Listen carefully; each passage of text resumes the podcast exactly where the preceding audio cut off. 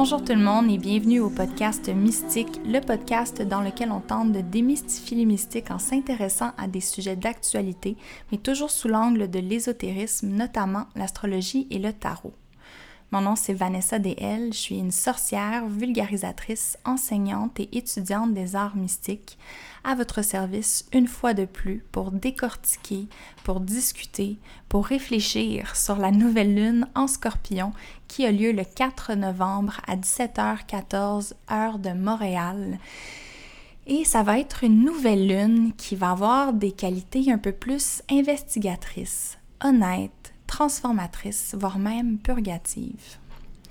Les nouvelles lunes, de manière générale, ce sont des moments d'introspection. C'est le moment où est-ce que la lune, qui symbolise notre monde intérieur, nos émotions, comment on prend soin de nous et des autres, vient s'aligner avec le soleil qui est notre identité. Comment est-ce qu'on brille dans le monde? Donc, c'est un moment où est-ce que on veut se permettre de se déposer euh, de peut-être prendre un petit moment de pause en retrait afin de plonger à l'intérieur de soi puis d'observer qu'est-ce qui s'y trouve. Parce que qui dit nouvelle lune dit aussi nouveau cycle. Et donc, c'est un moment où est-ce qu'on veut créer de nouvelles intentions en alignement avec ce qu'on va découvrir, ce qu'on va observer à l'intérieur de soi. Comme le mentionne Gabriel Loignon, un astrologue de notre communauté euh, que je vous suggère fortement de suivre, je vais mettre le lien vers son Instagram dans les notes du podcast, puis un lien vers le vidéo qu'il a fait sur la nouvelle lune en scorpion. Puis en passant, j'ai eu un rendez-vous la semaine dernière avec lui étant donné que ma révolution solaire approche. C'est ma fête dans quelques jours, puis j'ai eu un rendez-vous avec lui pour discuter de mon année à venir. Puis je l'ai trouvé super, euh, super pertinent, très humble, très en, possession de, son savoir, de ses moyens. Puis euh, je vous le conseille fortement si vous cherchez quelqu'un pour faire soit votre thème astral, votre carte du ciel, ou encore pour parler des transits qui s'en viennent dans votre vie. Donc tout ça pour dire que dans son dernier vidéo, Gabriel parle du fait que lorsque la lune elle est en scorpion, elle est ce qu'on appelle en chute. C'est-à-dire que c'est pas son signe préféré à la lune, le signe du scorpion. Par contre, c'est pas parce que c'est pas son signe préféré que ça veut dire que c'est négatif. Parce que, comme il le mentionne, c'est une belle opportunité d'aller découvrir des nouveaux outils, des nouvelles ressources pour, dans ce cas-ci, aller gérer notre intensité émotive, puis savoir mieux répondre à nos besoins, puis des fois des besoins qui sont enfouis euh, un petit peu plus deep, un petit peu plus creux on doit se souvenir que la lunaison, donc la, nouvelle lune en scorpion, elle est en opposition avec la planète Uranus, qui elle est en taureau depuis quelques années. Et Uranus est toujours dans son fameux carré avec la planète Saturne, qui elle est en verso. Donc, c'est le moins qu'on puisse dire que la dernière année a vraiment été caractérisée par des changements monumentaux au niveau de nos valeurs, autant personnelles que collectives, puis à la création de nouvelles structures afin de supporter ces changements-là. Puis je vous le mentionne parce que ce transit-là, il est important parce qu'il rentre directement en interaction avec la nouvelle lune en scorpion. Étant donné que la nouvelle lune est en scorpion, elle est gouvernée par la planète Mars qui, elle aussi, est sous le signe du scorpion. Puis Mars en scorpion, ben, il aime ça être là. C'est un de, de ces signes euh, maison, si on veut. Donc, c'est un des signes qu'il porte comme un habit euh, qui, aime porter. Il sent à la maison, il sent dans son élément quand il est en scorpion. Donc, ça va donner une saveur un petit peu plus confrontante, plus affirmée, voire même combative à la lune, qui, comme je vous l'ai dit, elle est dans un signe dans lequel elle ne pas totalement. ça vaut la peine de le dire, là, on dit en astrologie, surtout en astrologie évolutive, c'est Stephen Forrest qui disait ça, qu'il n'y a aucun autre signe que le scorpion qui est aussi dédié à la compréhension de soi. Donc, cette nouvelle lune-là, elle nous invite à plonger à l'intérieur de nous-mêmes, dans les recoins les plus obscurs de notre psyché pour démanteler les blocages qui freinent le progrès que l'on tente d'instaurer dans notre vie.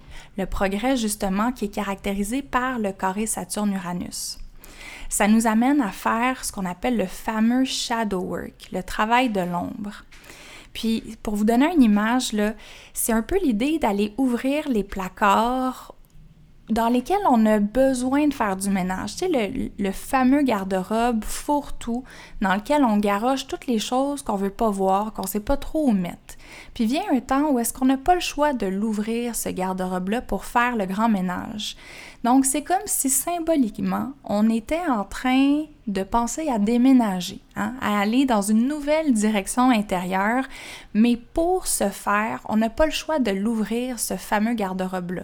On n'est pas obligé de s'y attaquer d'un coup, surtout s'il est bien, bien, bien rempli. On peut se donner quelques minutes par jour, question de pas trop se sentir atterré par la lourdeur puis l'ampleur de la tâche. Puis souvent, le shadow work, on le fait même sans s'en rendre compte. On n'a pas besoin de le nommer comme tel pour être en train de le faire. Je pense que dès que l'on marche sur le chemin de l'exploration de soi, puis qu'on fait le travail de plonger à l'intérieur de nous, on rencontre notre shadow self, notre ombre, assez rapidement. Mais l'affaire, c'est que c'est un travail qui est essentiel, qui est primordial en fait euh, non seulement pour le travail magique, pour le travail de sorcellerie, comme je l'ai mentionné dans la météo astrale euh, de la saison du scorpion, le dernier épisode, mais aussi pour mieux naviguer le monde dans lequel on est, pour augmenter, si on veut, nos valeurs morales, pour devenir en quelque sorte une, meilleure personne, on va le dire comme ça. On a, tous du travail à faire sur nous-mêmes, on a tous le potentiel de s'améliorer en tant qu'être humain. L'affaire, c'est que plus on évite de faire ce travail-là, parce qu'on en connaît des gens qui sont pas du tout dans l'auto-examination, qui sont pas du tout dans l'exploration personnelle. Mais plus on évite ce travail-là, plus on intensifie le clivage entre le soi conscient, ce que je perçois de moi-même, et le shadow self, avec l'ombre. Puis plus ce clivage-là est, est grand, plus on expérimente l'ombre, le shadow self, comme une, entité qui est étrangère, comme une entité qui nous habite puis qui réagit malgré nous. Tu sais, le genre de réaction qu'on a où est-ce qu'on se dit, ben voyons donc, c'est pas moi ça, ça sort d'où cette réaction-là? Dans le livre Romancing the Shadow, que je vais vous placer dans les notes du podcast, les auteurs proposent de voir l'ombre non pas comme un problème ou quelque chose à réparer à l'intérieur de nous, mais comme un grand mystère auquel s'intéresser. De là la, nature très investigatrice de cette nouvelle lune-là. Dans ma pratique personnelle, pour m'aider, euh, quand je reconnais que mon ombre, que mon shadow self est en train de s'activer, j'ai décidé de lui donner un nom. Je vous dirai pas c'est quoi son vrai nom, mais pour le bien du podcast, on va l'appeler Yolande. Donc, quand je la sens apparaître, la petite Yolande, je me dis Ah ben, Yolande est de retour. Salut Yolande, c'est quoi que tu essaies de me dire là? De quoi as-tu besoin, Yolande? Puis on dirait que de juste la personnifier, de lui donner un nom à cette partie-là de moi, ça m'aide à l'accueillir, ça m'aide à cohabiter un peu avec au lieu d'essayer de, la réprimer puis de la tasser rapidement.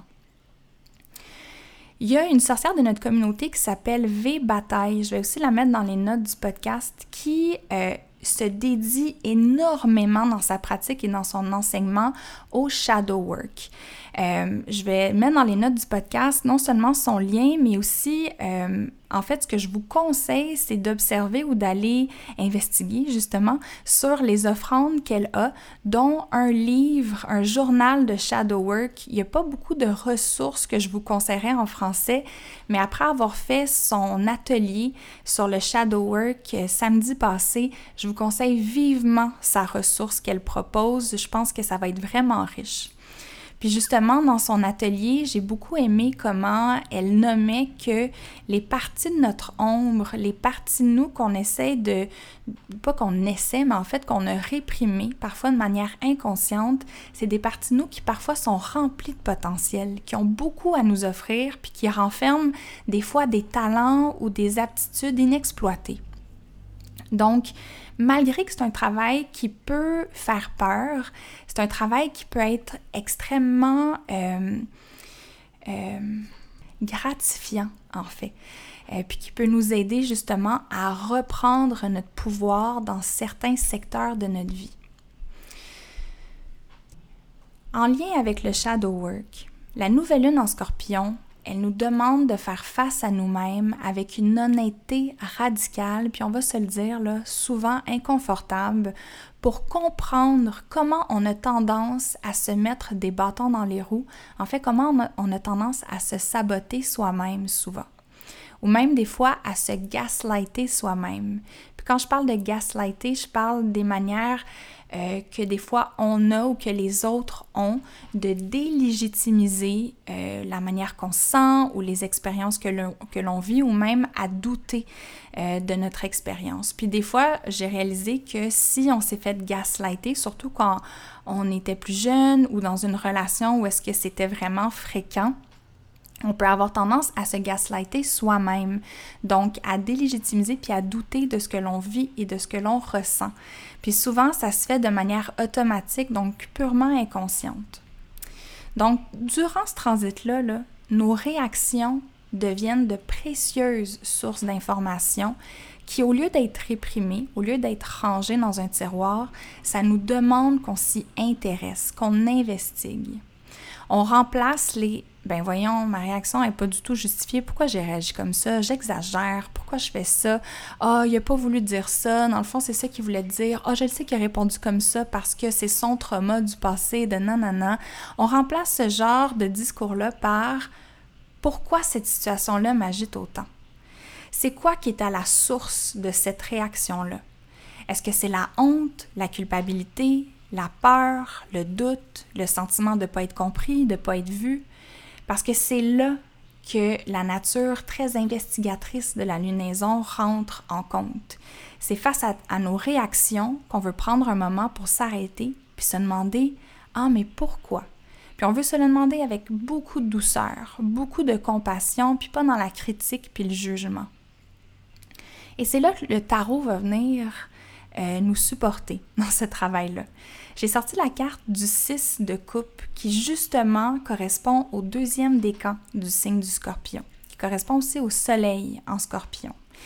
Et le 6 de coupe, c'est une carte qui nous invite à plonger dans notre enfance, à faire un voyage dans nos souvenirs, dans notre mémoire, donc un voyage à reculons si on veut. Elle peut vouloir dire plein d'autres choses aussi, le 6 de coupe, mais euh, on peut la voir, on peut la percevoir, l'interpréter comme ça. Et donc, le 6 de coupe, en lien avec la nouvelle lune et le shadow work, ça nous invite à comprendre quels ont été les premiers événements dans lesquels on s'est senti comme ça. Donc, je vous donne un exemple. Dans les derniers jours, je parlais avec un ami qui, euh, puis on parlait d'acné. Puis je lui ai dit que j'avais vraiment beaucoup d'acné, puis que c'était vraiment un problème avec lequel euh, j'essayais de, de transiger depuis euh, que j'ai à peu près 22 ans, depuis que j'ai arrêté la pilule contraceptive. Puis, euh, quand j'ai dit ça, automatiquement, il m'a dit Ben non, t'as pas d'acné, toi. Puis il faut dire que moi, je me maquille dans la vie. Je suis très douée pour non seulement cacher mon acné, mais que ça apparaisse même pas que je le cache, tu vois. Parce que quand un maquillage est bien fait, c'est qu'on ne sait pas tant que ça qu'il y en a. Hein? Puis, il m'a pas cru dans le fait que j'avais de l'acné. Puis ça me fait réagir. Je suis devenue fâchée puis vraiment irritée. Puis au lieu de réagir face à lui puis de me fâcher après lui, ben premièrement, je lui ai nommé. Je suis comme pour vrai, ça mérite un peu en ce moment que, que tu me crois pas que j'ai de l'acné. Euh, puis je me suis posé la question en fait, c'est quand la première fois que j'ai eu le sentiment de pas être pris au sérieux puis de pas être cru? Parce que dans les faits, qu'on me croit pas du fait que j'ai de l'acné ou pas, c'est pas si grave que ça mais la réaction avait quelque chose à m'enseigner. C'est quand la première fois que j'ai pas été pris au sérieux quand je vivais un problème. C'est quand la première fois que ça m'est arrivé, ça. Que, en tant qu'enfant, j'ai témoigné d'une difficulté à mes parents ou à un adulte, à une autorité, sans être cru ou sans être prise au sérieux. Puis ça m'a amené, évidemment, vers une réflexion super intéressante. ça m'a permis d'aller repêcher d'aller à la pêche dans, mon inconscient pour aller y, retirer une information qui était vraiment pertinente, puis d'envelopper cette petite Vanessa-là que j'étais à ce moment-là de beaucoup de compassion, de beaucoup d'amour, puis de reprogrammer ça dans ma tête, de revoir cette scène-là dans laquelle j'avais pas été crue, puis d'intervenir en tant que moi adulte, tout dans mon imagination, en agissant de la manière que j'aurais voulu qu'on réponde à, à mon problème, que j'aurais voulu qu'on me prenne au sérieux. Donc, de par ce voyage-là dans le passé, puis en utilisant une imagination active pour recréer une scène dans laquelle on s'offre ce qu'on n'a pas reçu, c'est une autre super belle manière de faire du shadow work. Quand on regarde la lunaison d'un point de vue collectif, donc quand on regarde ce qui s'est passé dans les médias par exemple, c'est super intéressant de noter que la question des ressources a refait surface. Parce que quand on parle de l'axe scorpion-taureau, on va parler beaucoup des ressources et du monde financier. Donc, une des questions qui est euh, réapparue, c'est comment est-ce que, avec toute l'abondance financière que certains individus et certaines institutions connaissent, comment ça, il y a certains problèmes comme la faim dans le monde qui peinent à être éradiqués? Il y a Elon Musk qui a offert de vendre 6 milliards US euh, de ses actions Tesla si le World Food Program décrit exactement comment ces fonds-là vont être utilisés. Puis ça, pour moi, cette nouvelle-là, euh, qui a frappé la conscience collective parce que c'est sorti dans les médias seulement hier, si je ne me trompe pas, euh, c'est vraiment aligné avec Uranus qui est en taureau et qui est en opposition avec le stellium en Capricorne, pas en Capricorne, pardon, en scorpion en ce moment. Est-ce que l'on peut nécessairement prêter des intentions nobles à cet homme? Permettez-moi d'en douter. Euh, est-ce que c'est une stratégie pour redorer son image? Est-ce qu'il tente de rediriger la conversation parce qu'il veut pas payer d'impôts? Euh, parce qu'on s'entend, si son but c'était vraiment d'aider son prochain, il y aurait plusieurs autres manières de le faire. Euh, ou est-ce que c'est une petite craque qui essaie de lancer pour pointer le doigt vers une organisation qui, malgré le fait qu'ils ont amassé des milliards de dollars au cours des dernières années, ils n'ont pas su encore régler le problème? Euh, puis justement, c'est pour ça qu'il leur dit, ben garde, je vais le faire si vous montrez comment l'argent est utilisé. Donc, on se souvient, c'est en scorpion. On veut aller voir les sous-courants. On veut comprendre les motivations, les intentions. C'est quoi la stratégie derrière euh, cette, euh, cette annonce-là que fait Elon Musk. Donc, ça vient souligner les dynamiques de pouvoir, euh, la corruption, les tabous au sein de ces, ces organisations-là qui nous empêchent réellement de faire progresser la situation. Donc, on ne veut pas conserver notre, notre analyse de ça au premier degré. On veut essayer de voir qu'est-ce qui se cache en dessous de ça. Oui, il y a définitivement une question de répartition des ressources, mais le signe du scorpion nous indique qu'il faut aller un petit peu plus creux. C'est aussi pertinent de vous mentionner que cette nouvelle lune-là commence à entr'ouvrir la porte vers la saison des éclipses, étant donné que la première éclipse a lieu dans deux semaines sous la pleine lune en taureau. Ensuite, on va avoir euh, ben, le, gros, le, le juicy de la saison des éclipses qui se produit entre les deux éclipses, donc entre la pleine lune en taureau et la nouvelle lune en sagittaire. Puis ensuite, dans les deux semaines qui vont suivre, c'est la petite période de hangover qui nous invite à intégrer, à se remettre de nos émotions aussi. Euh, puis je parle d'entr'ouvrir la porte des éclipses parce que c'est un peu comme le pre-shadow phase qu'on discute beaucoup avec Mercure rétrograde. Avant la première éclipse, les deux semaines qui précèdent, c'est un moment où est-ce qu'on commence à avoir des indices, où est-ce qu'on commence à s'installer dans la saison des éclipses, puis à comprendre avec quoi on va travailler, qu'est-ce qui nous attend un petit peu. Pour travailler davantage avec la saison des éclipses, j'offre un cours de tarot le 16 novembre prochain sur le sujet. Donc, je vais donner plus d'informations sur euh, ce que les éclipses vont euh, nous faire travailler, sur comment est-ce qu'elles vont se, se, manifester dans notre vie. Euh, puis on va créer un étalement de tarot pour essayer de, de plus plonger dans notre propre psyché pardon, et de comprendre comment cette saison d'éclipse-là va vouloir travailler avec nous. Parce qu'on commence un tout nouveau cycle euh, d'éclipse, étant donné que les nœuds lunaires changent de signe. Dans les deux dernières années, c'était dans les signes euh, Gémeaux-Sagittaire. Et là, à partir de cette éclipse-ci, on commence à changer doucement vers l'axe taureau et scorpion. Je vous rappelle aussi que le 25 novembre, j'offre un cours de yoga et astrologie pour aller puiser, pour aller comprendre l'archétype du Sagittaire, question de l'incarner à travers le mouvement, question de faire passer le savoir du mental à la matière.